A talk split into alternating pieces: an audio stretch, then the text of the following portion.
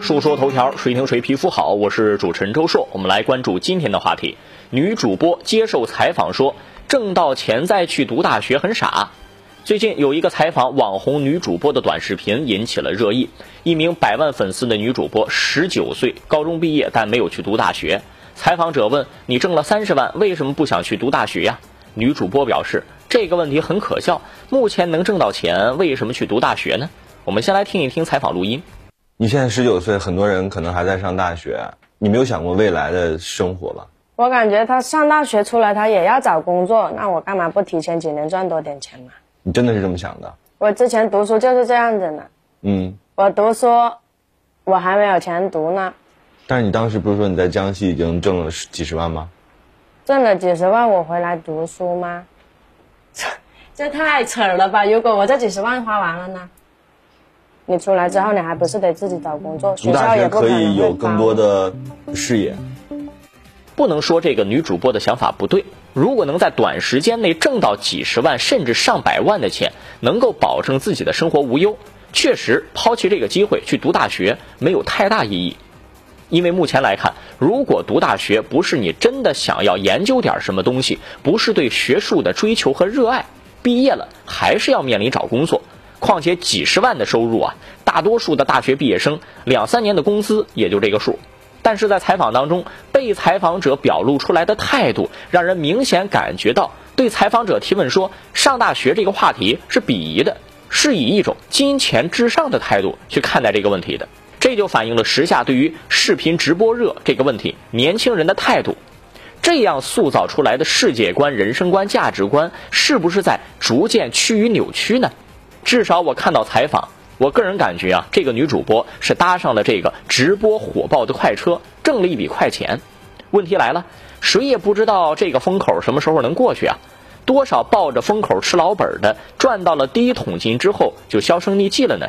也就是说，当这个风口过去，下一个风口到来以后，这些有了原始资本积累的主播们，能够顺利转型，继续挣这个快钱和吃这口青春饭吗？我个人感觉啊，这个女主播的谈吐哈不是怎么利索，气质呢也是一言难尽。挣快钱是依托直播平台的火爆和风口，当风口过去以后，如果没有过硬的能力，下一步做什么呢？除了对风口的把握，还要有对自己职业的规划，否则有可能挣了一笔钱之后就坐吃山空了。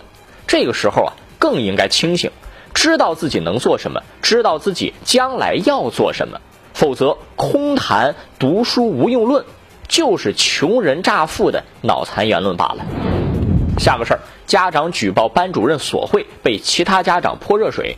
河北沧州的家长汪文月把孩子送到学校读书，却被班主任曹某连续索贿，从米面油茶叶到现金大闸蟹，应了那句欲壑难填。这个家长王文月呢，就无法忍受，向教育局实名举报。结果举报信息的保密性就像是筛子一样，转眼班主任曹某和其他家长就知道了。有一天，曹某将汪文月以退钱为理由骗到学校，被其他家长包围着扇耳光，还被泼了一身热水。带头施暴的家长任某还鼓动其他学生羞辱汪文月的孩子。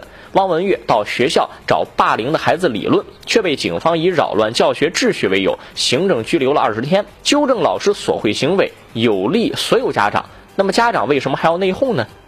总有家长觉得呀，扳不倒老师，自己的孩子一定会吃亏，索性先向老师表忠心，是非什么的不重要，这就是现实吧。这种事情现在似乎并不鲜见。当然可能没有那么激烈啊，除非你对孩子的教育无所谓，除非你有能力转学到更好的城市，否则最后受伤的还是孩子。现在家长对孩子的教育重视，而且很焦虑，对于一些学校给予的压力和不太合理的规定，都会一忍再忍。现在这个状况啊，就是社会发展过程当中产生的畸形的教育形态，不知道什么时候能扭转过来。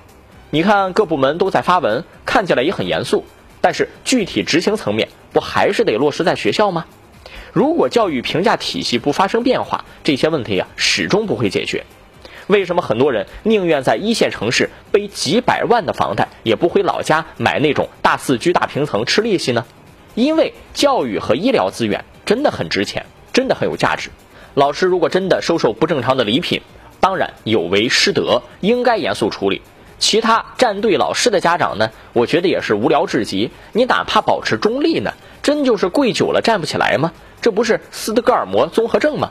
不过我还要提出一点质疑哈，是什么能让那么多家长集体对一名学生的家长动粗呢？我觉得按照常理讲不至于吧？有没有什么其他情况出现呢？这个没有调查结论，咱也不敢说哈。总之觉得不太正常。那最后就是说，故意泄露举报人身份是不是应该被追责？按照国家有关法律法规，有关部门应该对举报人的信息进行保护。到底谁是泄密者，成了无头公案。然而，泄密就应该受到惩罚。处罚结果呢？我们希望能够看到。说说头条，谁听谁皮肤好？我是主持人周硕，下期节目咱们接着说。